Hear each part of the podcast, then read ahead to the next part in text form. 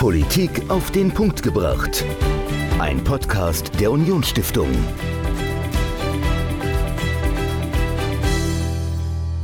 Hallo und herzlich willkommen zu einer neuen Folge Politik auf den Punkt gebracht. Mein Name ist Dominik, mir gegenüber sitzt wie immer Michael. Und äh, Michael, wir wollen heute über das Thema Konservatismus und konservativ sprechen.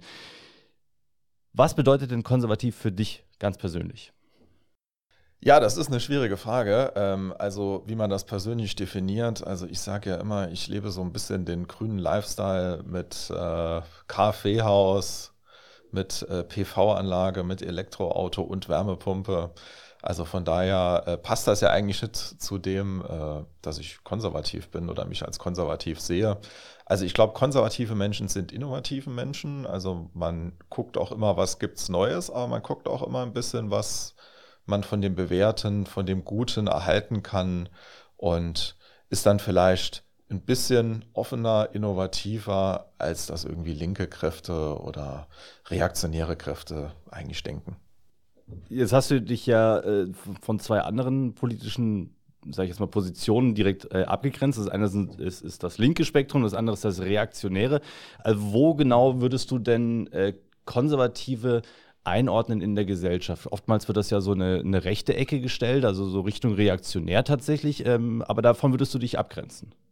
Ja, auf jeden Fall. Also ich meine, äh, man muss ja unterscheiden zwischen rechts und rechtsradikal. Mhm. Also ich würde mich auch als politisch rechts bezeichnen, aber rechtsradikal ist nochmal was anderes. Also das äh, sind Leute, die die äh, freiheitlich-demokratische Grundordnung ablehnen, die möglicherweise eine Diktatur wollen. Auf der anderen Seite gibt es ja auch Linksradikale. Also ein Teil davon sitzt ja auch noch im Bundestag mit der Linkspartei, also die wirklich Kommunismus propagieren, ein kommunistisches Staatssystem wollen äh, und ich würde sagen, konservativ hat nichts mit rechtsradikal zu tun. Also das ist die Mitte der Gesellschaft. Ähm, es gibt ja auch viele Gesellschaftsstudien. Man sieht es ja auch teilweise an den Wahlergebnissen, dass die Mitte der Gesellschaft eher konservativ ist. Du hast dich, äh, du hast dir für diese Woche einen äh, Gast eingeladen, der sich sehr intensiv und äh, schon sehr lange mit dem Thema Konservatismus und konservativ beschäftigt. Ähm, erzähl doch mal ganz kurz, wen du eingeladen hast und worüber genau du auch mit ihm gesprochen hast. Ja, ich habe eingeladen Professor Patzel, der war lange Politikwissenschaftler oder Inhaber eines Politiklehrstuhls in Dresden, dort an der TU.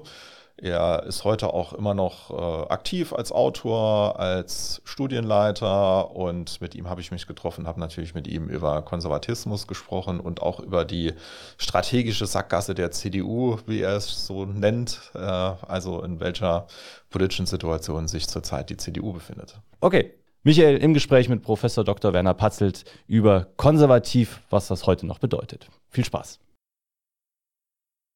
Heute zu Gast bei uns im Podcast Professor Werner Patzelt. Herzlich willkommen, Herr Patzelt. Danke für die Einladung. Herr Patzelt, stellen Sie sich doch mal unseren Hörerinnen und Hörern kurz vor. Ich stamme aus der schönen Stadt Passau, war dann fast 30 Jahre lang Lehrstuhlinhaber an der Technischen Universität Dresden, wo ich gleich nach der Wiedervereinigung das Institut für Politikwissenschaft aufgebaut habe. Im zarten Alter von 66 hatte ich das Recht, endlich emeritiert zu werden. Dann kam Corona, dann ging ich nach Ungarn ein Dreivierteljahr lang als Gastprofessor an das Matthias Corvinus Kollegium und daraus ergab sich die Bitte, ob ich nicht bereit wäre, als Forschungsdirektor an der Brüsseler Niederlassung des MCC tätig zu sein. Und das mache ich nun nicht ganz zur Freude meiner Frau, aber ich habe ausgehandelt, dass ich eine Woche in Brüssel, eine Woche in Dresden bin und das werden wir so schaffen. Ja, und heute sind Sie in Saarbrücken und ich habe gelesen, Sie sind Fan des FC Dynamo Dresden. Ich gehöre dem FC Dynamo Dresden an, weil mein Sohn ein großer Fan dieses Clubs ist. Und Sie wissen, wenn man gute Beziehungen zu seinem Sohn haben will, muss man gemeinsam zum Fußball. Ja, sehr gut. Also das kann ich absolut nachvollziehen. Und äh, wir wollen ja heute nicht über Fußball reden, sondern über Politik. Und Sie waren ja bei uns zu Gast und wir haben darüber gesprochen, was ist eigentlich konservativ. Erklären Sie unseren Hörerinnen und Hörern doch einmal, was überhaupt konservativ bedeutet. Wenn man das erklären will, muss man zunächst eine Menge von Schutt beiseite räumen.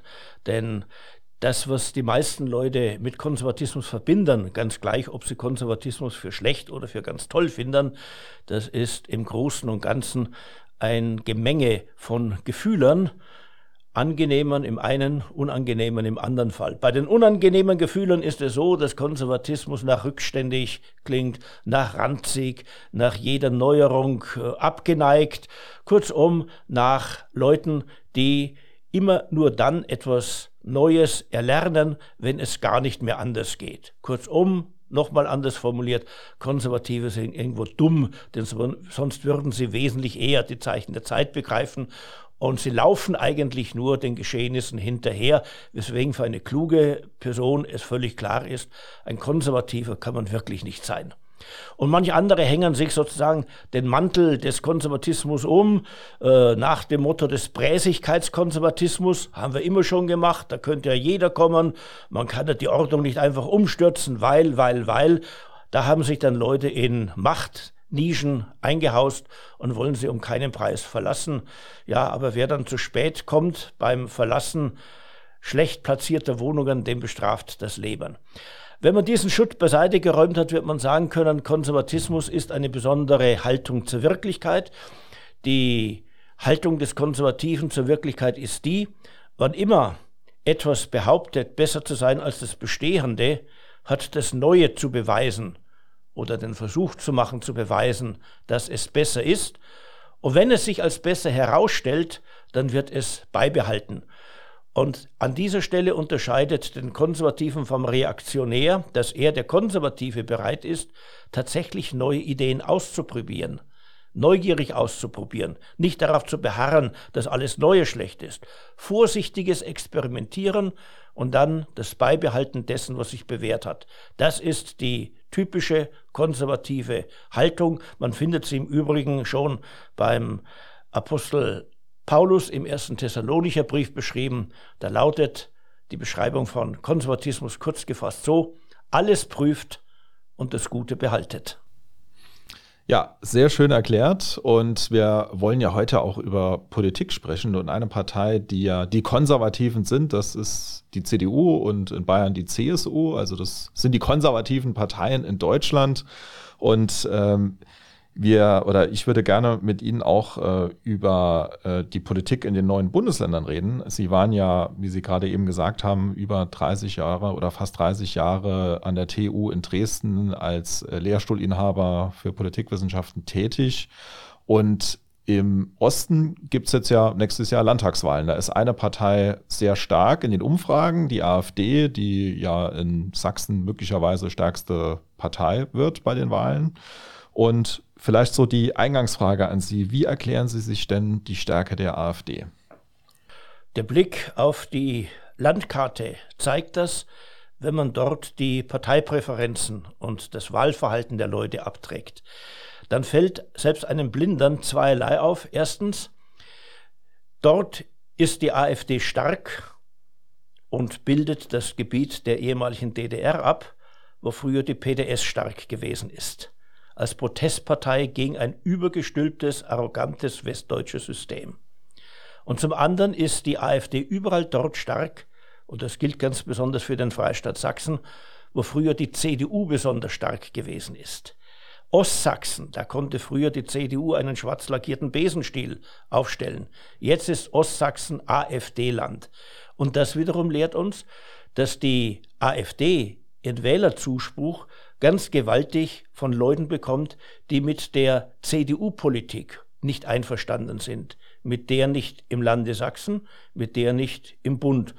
Und diesen Blick auf die wahlgeografischen Landkarten kann man dann ergänzen durch den Blick auf die nach jeder Wahl angefertigten Wählerwanderungsanalysen. Und diese zeigen, dass der Hauptteil der AfD-Wählerschaft von zwei Gruppen kommt. Das eine sind frühere Wähler der CDU, das andere sind frühere Nichtwähler. Und daraus lernen wir, dass offenkundig das etablierte Parteiensystem und allen voran dabei die CDU nicht mehr dem entspricht, nicht mehr jenes Politikangebot unterbreitet, das ein nennenswerter Teil der Wähler zu kaufen hofft. Und diese Wähler glauben nun, warum auch immer, das für sie vorzüglichste Angebot bekämen sie bei der AfD.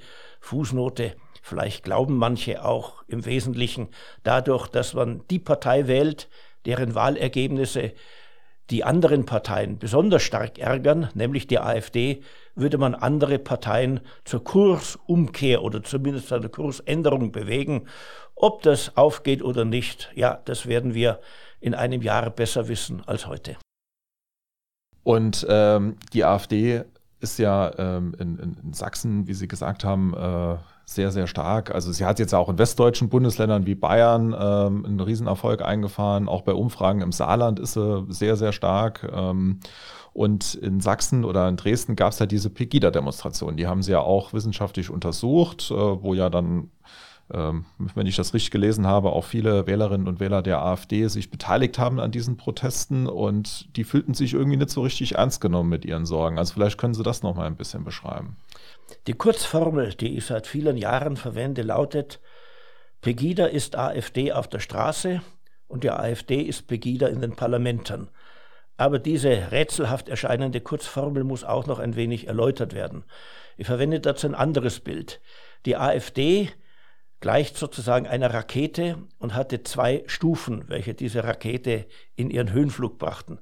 Die erste Stufe, welche die AfD überhaupt erst gezündet und seiner politischen Kraft gemacht hat, das ist die Euro-Rettungspolitik. Dagegen verwahrten sich gar nicht wenige aus der Union, aus der FDP. Daraus gründet sich, weil die damalige Kanzlerin gesagt hat, ihre Politik sei auch für die Eurozone völlig alternativlos.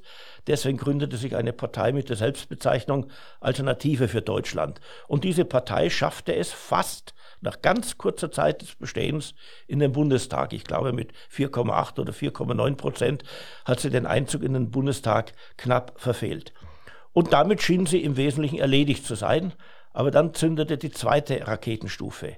Das ist die Sorge in Deutschland um Zuwanderung, insbesondere aus dem muslimischen Kulturkreis. Und die Dresdner Pegida-Demonstrationen haben genau diese Sorge adressiert. Pegida ist ja die Abkürzung von patriotische Europäer gegen die Islamisierung des Abendlandes. Und da hatten viele den Eindruck, schon 2014, als die Migrantenzahlen sehr stiegen, und erst recht 2015, als äh, Deutschland sich zum Land der Willkommenskultur erklärte, und als man im Fernsehen weniger Frauen mit Kindern eintreffen sah, als vielmehr junge Männer, da machten sich viele darüber Sorgen, ob es nun mit Deutschland gut weitergehen könne. Und diese versammelten sich durchaus hinter zwielichtigen Gestalten in Dresden bei den montäglichen Abenddemonstrationen. Das fing im Oktober 2014 ganz harmlos an. Ich glaube, 200 Teilnehmer waren es bei der ersten Demonstration zu Weihnachten waren es dann schon über 10.000. Und das war damals ein zentrales Thema in der ganzen Bundesrepublik. Und die allgemeine Reaktion auf diese Demonstrationen war die folgende. Wer kann denn überhaupt Einwanderung problematisieren? Das sind Leute, die Ausländer nicht mögen, die auch den Islam nicht mögen. Wie nennt man denn korrekterweise Leute, die Ausländer oder Leute aus einer anderen Kultur nicht mögen? Man nennt sie Rassisten. Wer sind also die Pegida-Leute? Rassisten. Wen sieht man auf den Demonstrationen? Naja, einige stadtbekannte, landbekannte, rechtsradikale Leute, die früher bei der NPD unterwegs waren. Aha, das ist ja ganz schlüssig. Wo Rassismus ist, da ist auch Nazismus, ist Faschismus. Das heißt, das, was die Pegida-Demonstranten vertreten, ist im Grunde nichts anderes als eine Wiederauflage des Nazismus, Rassismus und Faschismus. In Gestalt von Pegida marschiert die SA. Wie geht man mit der SA um? Ja, man muss endlich jenen Widerstand leisten, der in der Weimarer Zeit nicht geleistet worden ist. Infolgedessen ist völlig klar, was immer die Pegida-Demonstranten sagen und wollen, es muss falsch sein. Dagegen muss man sich verwahren, das darf nicht thematisiert werden. Und nach kurzer Zeit hat die scheintote AfD in Gestalt ihrer sächsischen Politiker, damals hatte die AfD in Sachsen ja schon eine Landtagsfraktion, auch in Gestalt von Bundespolitikern, die wie Alexander Gauland von der CDU zur AfD gelangt waren. Nach kurzer Zeit hatten die AfD-Politiker begriffen, dass hier ein gigantisches Potenzial für sie stecken würde. Sie etwas vulgär formuliert, sie schmissen sich an die Pegida-Organisatoren ran.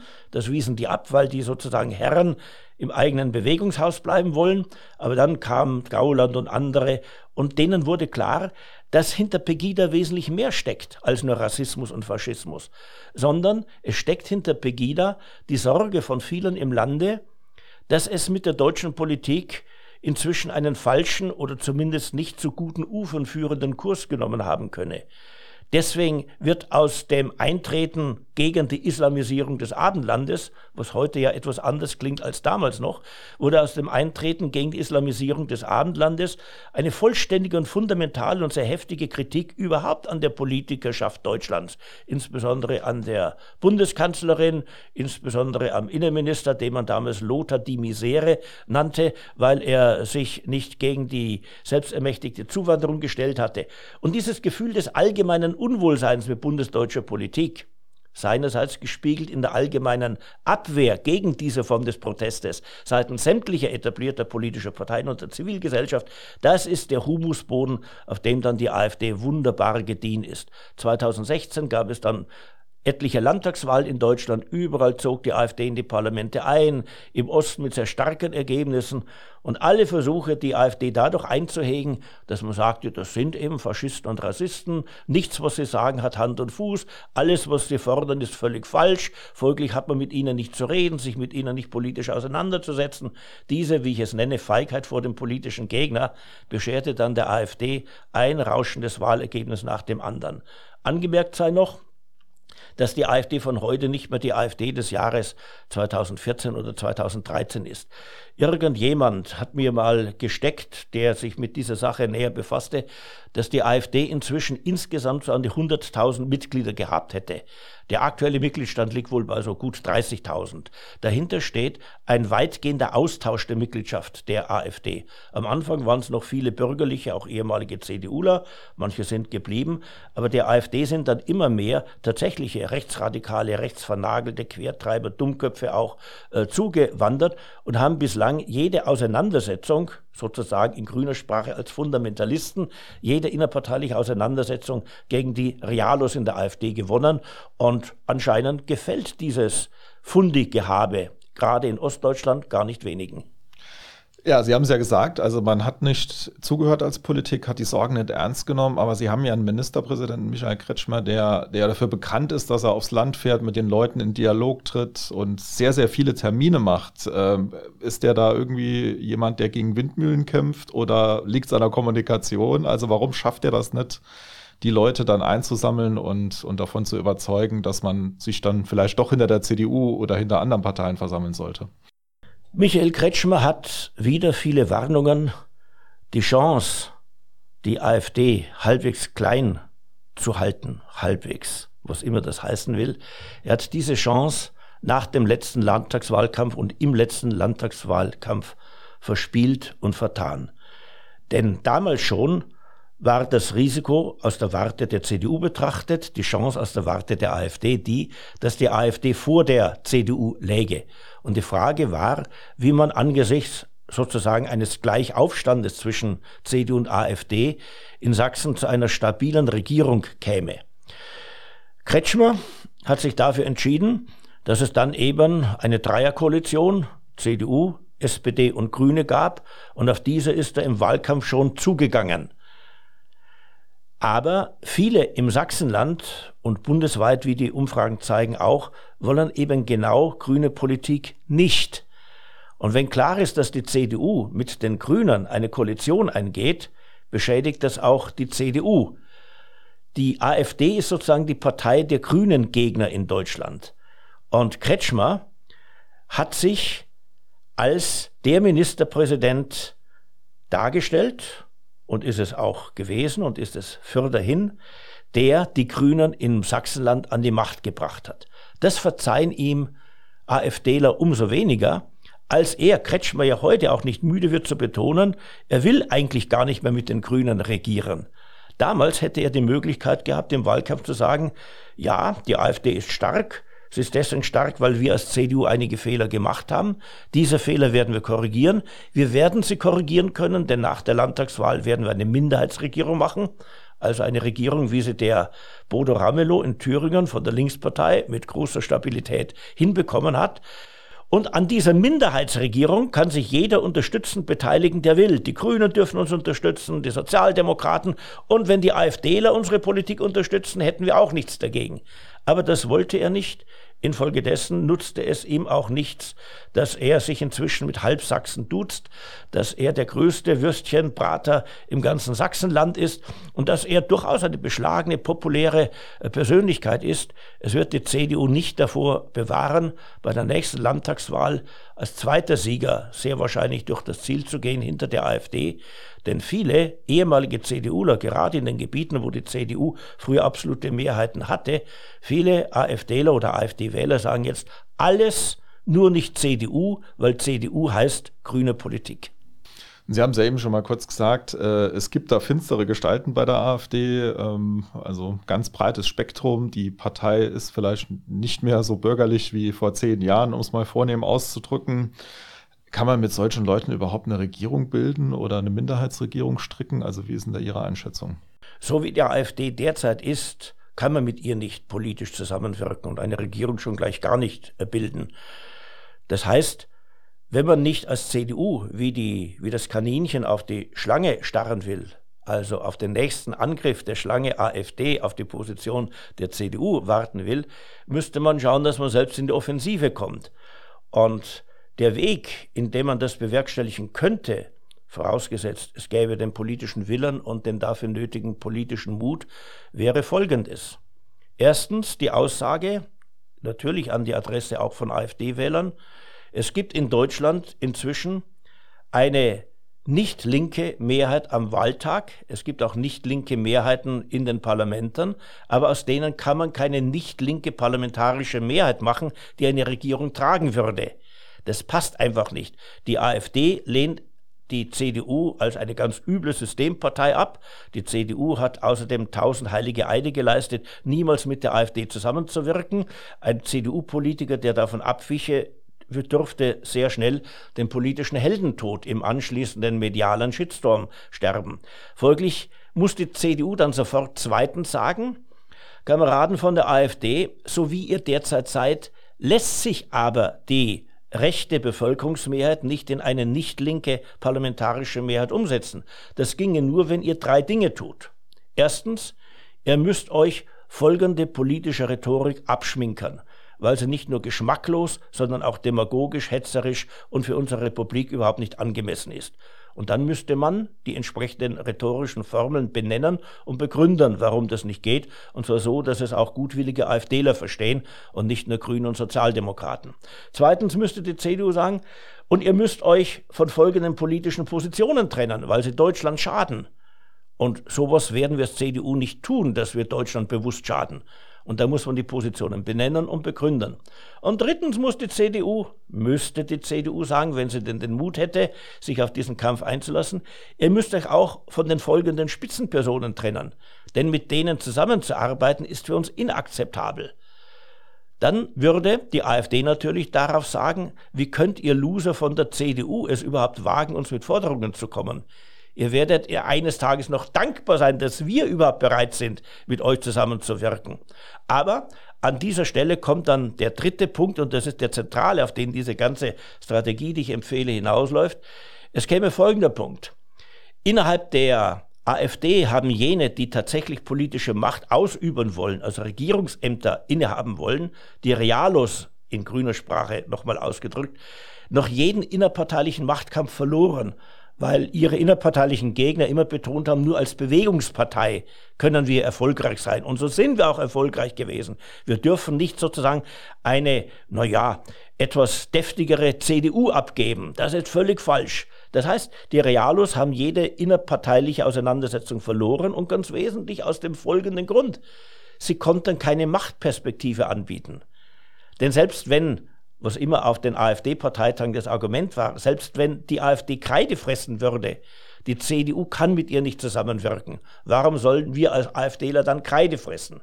Verstehen Sie, man muss von außen her einen innerparteilichen Streit, der latent die ganze Zeit da ist, wieder akut machen und den Realos mit einer möglichen Machtperspektive die Chance geben, vielleicht doch noch die Fundis in der eigenen Partei zu besiegen. Und eine realpolitisch gewendete AfD, die dann keine Höckes mehr hat, die dann auch die ganze entsetzliche AfD-Rhetorik nicht mehr verwendet, diese unsinnige Forderungen wie den Austritt aus der Europäischen Union oder gar deren Auflösung nicht mehr vertritt.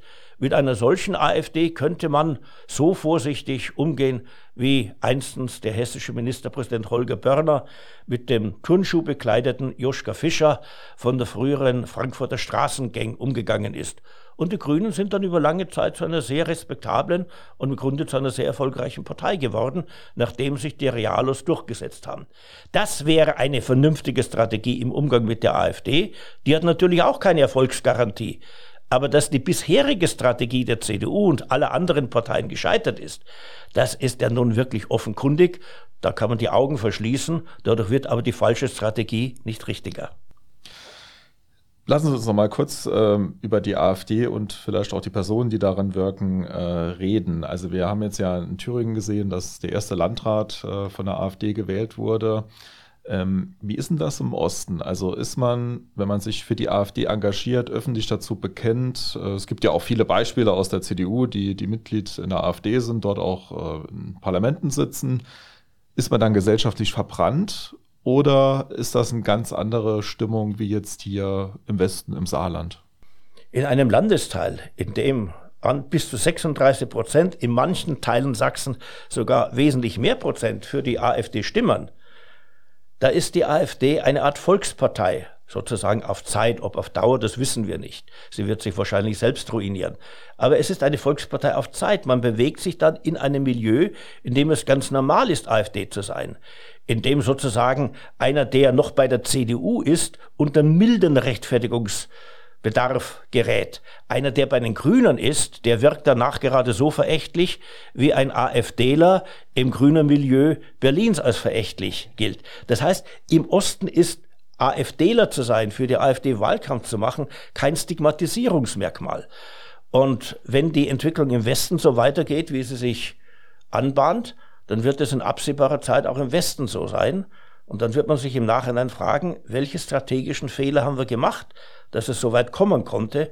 Und ich habe die Fehler ja vorhin in einigen länglichen Antworten umrissen. Ja, jetzt haben wir viel über die AfD und über die CDU gesprochen. Ähm, lassen Sie uns vielleicht noch über die Sarah Wagenknecht-Partei sprechen. Also sie ist ja auch hier im Saarland mit ihrem Mann ähm, wohnhaft. Und für sie ist ja auch ein großes Thema Migration. Also Oskar Lafontaine hat es ja jetzt nochmal in einem Interview äh, betont, ähm, dass das Problem Migration nicht ordentlich aufgegriffen wird von der Politik. Also man erwartet dort eine Lösung, vielleicht eine Lösung, wie es andere Staaten machen, Australien, USA, keine Ahnung, aber auf keinen Fall soll es aus Sicht vieler so weiterlaufen wie bisher. Ähm, was glauben Sie denn, wird die Sarah Wagenknecht-Initiative oder Partei oder wie sie auch immer dann später heißen wird, eher der AfD Stimmen wegholen, eher der CDU oder der SPD oder den Linken oder wem auch immer? Wir müssen da zunächst einen Schritt zurücktreten und uns nochmal in den Oktober 2014 begeben, als in Dresden die Pegida-Demonstrationen beginnen. Da schon ist für jene, die dorthin liefen, und zu manchen Zeiten waren es äh, 25, 26.000, die aus allen Teilen Deutschlands kamen, damals schon war für diese Leute Migration das zentrale Thema. Aber eben weil für die Pegida-Leute die Migration, insbesondere aus dem islamischen Kulturkreis, ein zentrales politisches Thema war, wussten alle recht und billig Denkenden, die Anständigen in Deutschland, Migration kann ja gar nicht ein zentrales Thema sein. Denn wenn so verschrobene, verbohrte Leute wie Pegida-Demonstranten Migration ein Thema nennen, das wichtig wäre, dann ist es doch eigentlich der Beweis dafür, dass das lediglich kranken Hirnen entspringt. Und das ist ja dann auch sozusagen konterkariert worden durch die Offenheitspolitik des Jahres 2015. Refugees Welcome war im Grunde die Antwort auf die Pegida-Demonstrationen. Es wurde gezeigt, dass es anders geht. Die Kanzlerin sagte, wir schaffen das, wenn wir uns nicht in diesem Blunder, in diesem plumpern, dumpfen Rechtspopulismus hineinbegeben. Dann lösen wir das Problem. Wir geben der Welt ein Beispiel, wie man mit Verfolgung und Elend und Migration in der Welt umgeht. Und in dieser Haltung sind dann nun jahrelang die politischen Aussagen getätigt worden. Es gibt keine Obergrenze, die könnte man eh nicht einhalten. Alles, was die Migration begrenzen würde, ist illegal oder unmenschlich und kann folglich von einem Staat wie dem unseren auch nicht gemacht werden. Lasst uns lieber nicht darüber reden, denn dass das Boot voll sei, das ist da lediglich eine rechtspopulistische Behauptung. Und dann kamen eben immer mehr, auch die unvorhergesehenen eineinhalb Millionen aus der Ukraine kamen ins Land. Und dann merken dann plötzlich auch die Landräte und Bürgermeister von Grünen und Sozialdemokraten, dass es irgendwann schwierig wird mit der Beschaffung von Wohnraum. Irgendwann, insbesondere wenn das Geld knapp wird, merkt dann auch die staatliche Verwaltung, dass es keine Kleckerlesbeträge sind, die für Migranten, auch für solche ausgegeben werden, die gar kein Bleiberecht im Land haben und nicht aus dem Land gebracht werden können. Das heißt, seit den Pegida-Demonstrationen, seit fast zehn Jahren, ist das Migrationsthema von einem Tabuthema, ja nicht anfassen, zu einem Thema geworden, das nicht nur die Bevölkerung umtreibt, sondern über das Wahlverhalten der Bevölkerung auch die politischen Parteien umtreibt. Und dann vollzieht sich das, was sich in unserer an dieser Stelle perfekt funktionierender Demokratie immer wieder tut. Wenn etablierte Parteien Themen nicht aufgreifen, die in der Bevölkerung virulent sind, dann gibt es die Chance für neue Parteien. Nachdem die AfD als rechte Partei von Anfang an etikettiert worden ist und auch zu einer sehr rechten Partei geworden ist, es aber auch viele Nichtrechte in Deutschland gibt, die glauben, dass die Migrationspolitik, so wie wir sie nun jahrelang betrieben haben, in eine Sackgasse führt, verlangen auch die Nichtrechten, auch die echt aufrichtig Linken in Deutschland allmählich nach einer Partei, welche das Migrationsthema ernst nimmt und die Probleme, die mit der ungesteuerten Migration nach Deutschland verbunden sind, löst.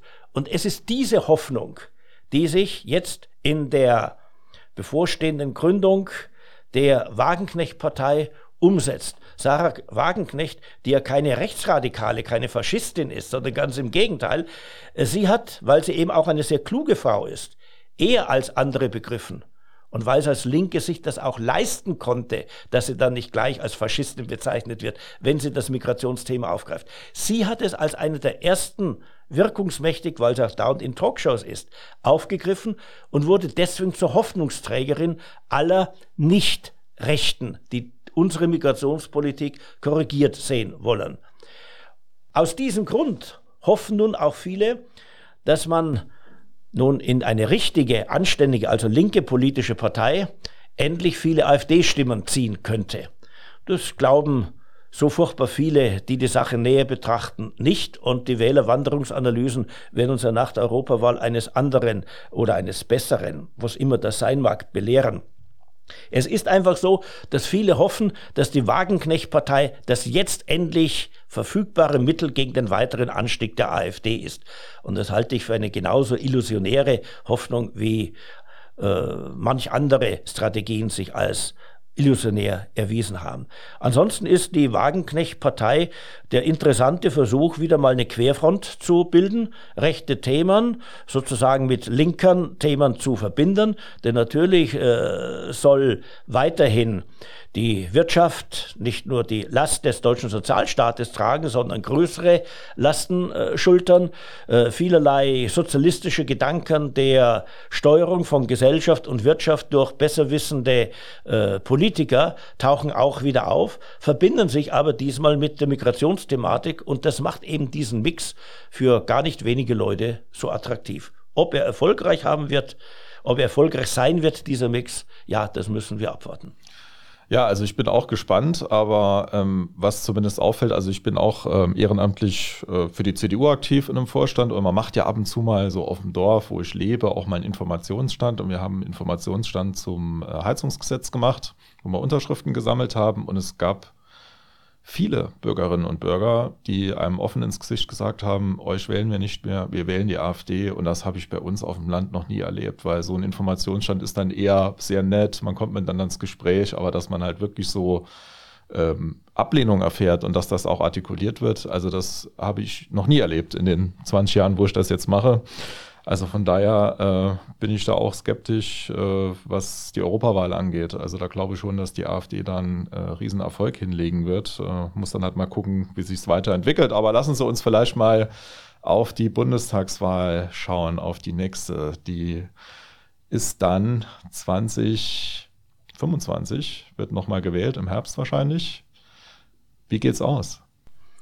Also, wie eine Bundestagswahl im Jahr 2025 ausgehe, können wir jetzt realistischerweise nicht wissen, weil die politischen Verhältnisse wirklich wackelig sind und das Wählerverhalten sehr volatil ist und die Parteien instabil sind.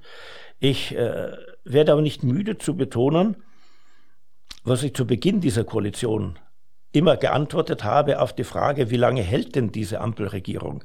Meine Aussage war, entweder zwei Jahre oder zwei Wahlperioden. Jetzt ist die Ampel in einer wirklich großen Krise.